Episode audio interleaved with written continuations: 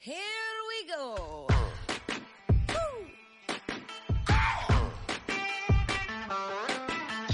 I can't wait to smoke them all whole, pack like Marlboro. Blow it in your face, blow it in your face, blow it in your, blow it in your face. 嗨，大家好，欢迎来到了今天的减肥不是事儿。咱们今天聊一个话题呢，可能大家听了以后觉得有点颠覆思想啊。今天聊什么话题？就是性早熟跟咱们吃的这个食物中的激素这个关系。很多的父母都有这感觉啊，说这个自己当年啊，相比相比现在的孩子，那现在的孩子发育太早了，比原来早。这不是感觉，这真是真事儿，这不是错觉。有很多调查表明，哈，人类青春期发育的开始年龄一直在提前，女孩呢肯定是尤为明显哈。比方说，这个调查报告说，二零零六年的丹麦，这女孩开始发育的平均年龄是九岁十个月，和一九九一年相比呢，几乎提前了一年。那如果跟十九世纪相比，那就提前更多了。那个时候，荷兰女孩第一次来月经的平均年龄是十七岁，而现在呢还不到十三岁。那为什么会出现这种现象呢？哈，很多人都认为这个罪魁祸首呢是食物里边的激素。现在，尤其是现在，咱们中国人特讲这个哈，那这东西这鸡里边的激素，各种激素哈，喂的都是化学产品，为什么长那么快啊？这激素代谢不掉以后，都让咱们给吃了。哎，它是让咱们孩子呢提前发育。那么这种情况，这个事实是不是这样呢？事实反正是是不是这样？真实的事实还不确定。但反正是最近《科学世界》杂志发表了文章，说根本就不是这样。这个性早熟啊，跟食物里边的激素没有一毛钱关系。啊，咱甭管真假，咱就听听啊。首先呢，咱们来了解一下发育是怎么回事。这个人类的大脑中啊，有个区域叫下丘脑，哎，它分泌一个系列的激素，这些激素呢会促进人类的发育。也就是说呢，某些激素确实能够起到促进青春期提前的作用。但是这些激素呢，可不是从食物那儿来的。啊，咱们怀疑的大部分的食物呢，其实根本就不含激素。那么即使有，也不会被完全吸收，对人体影响可以忽略不计。比方说蜜蜂，啊，蜂蜜，百分之九十九以上呢成分是糖和水，没有激素。啊，牛奶里边呢含有激素，但是含量很低。啊，一升牛奶中所含的激素呢，还不到青春期儿童一天分泌的几百分之一。啊，就跟没有一样。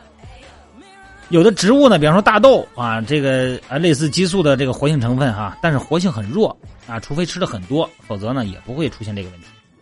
另外一个呢，就是关于食物中的激素哈，流传一个呃特别广泛的一个说法，就是说这个肉鸡、肉食鸡只需要几十天就长出来了，你这个鸭子哈，二十一天出笼，那肯定是靠激素吹出来的。这个科学家说了，这个这是误传。那你说，那这是误传？那你这科学家是那养鸡场派来的，是吧？这个肉食鸡啊，你先别着急，你先听科学家说完。啊，不是，不是，不是，不是，我就听我说完。肉食鸡的生长周期啊，它这么短，主要的原因还是品种的改良。啊，这个饲料成分合理和饲养环境，老圈着它不让它那个什么光吃，这跟激素没有关系。你听我说啊，别着急，我听这我我估计很多人都都心里都不乐意了。使用性激素根本就不能刺激鸡的生长，那么使用生长激素，它是有可能的。但是生长激素是一种蛋白质，只能采用注射的方式才能被吸收，而且一天呢要注射好几次才有效。那你觉得养鸡的这养鸡场的养鸡的这哥们儿会为了缩短生长周期，每天给那么多鸡打针吗？而且生长激素呢，这个东西很贵，一毫克的价值啊。它就超过了鸡的价格，所以说，如果你要从这个经济学角度来说呢，没有人做这个亏本生意。所以说呢，把这个性早熟归罪于食物中含有激素是没有道理的。呃，那那那原因是什么呢？最主要的原因啊，是吃的好了，啊，营养好了，营养比以前的人充足的多，啊，甚至于达到了过分的程度。所以说，一旦体重、脂肪量达到一定程度以后，尤其是脂肪量啊。脂肪量产生雌激素，尤其是脂肪量达到一定程度以后，身体就会觉得啊，已经为这个生殖做好准备了，从而开始青春期的发育。那么相反呢，如果你身体处于营养不良的状态，有很多地区的人哈，你比方说他营养不良，那么进入青春期发育的时间呢，他就会推迟。还有一个原因就是现在环境中啊，很多的化工产品和药物，它能让咱们的身体里边的内分泌紊乱。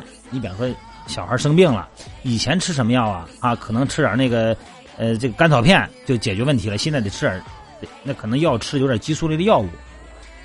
这样的话呢，被称之为是内分泌干扰素，或者说是哎这个环境激素。比方说这个有机氯啊氯氯农药，还有一种呢是用作这个塑料添加剂的物质。都被证实了可以干扰人体的内分泌激素，导致性早熟。所以说，性早熟是一个挺挺复杂的话题啊。你不能说把什么事都搁到人家食物上，搁到这肉食鸡上。相反呢，咱们应该多关注现在的环境问题，啊，减少环境激素的排放。另外一个啊，咱们能做到的哈，嗯，北京那个天气咱就不说了哈，这个咱也关关，咱只能是关注，只能是关注哈。但是咱们能做到什么呀？咱们能做到的是。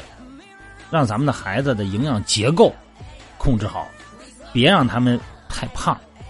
哎，这个脂肪产生雌激素，这个是预防性早熟的正确姿势。所以说呢，科学家呢，他甭管他发现的话题，他发现的东西，他是片面的还是局部的，还是真实的，咱们所能控制的东西是有限的。所以说，不管怎么说，让孩子别长那么多的脂肪，别过体重过量，这是做父母的我们能够做到的，对吧？带着他们去练一练，带着他们去玩一玩，多做一些训练啊！我不敢说户外训练啊，现在户外训练可能都不要那也都都都吸尘器似的。做父母的有一个健身的习惯，带着孩子一块儿来，制造出一个健身的氛围。你爱他们，你就给他们做出一个表率吧，好不好？今天咱们话题就到这儿啊。科学家说的话，信不信由你。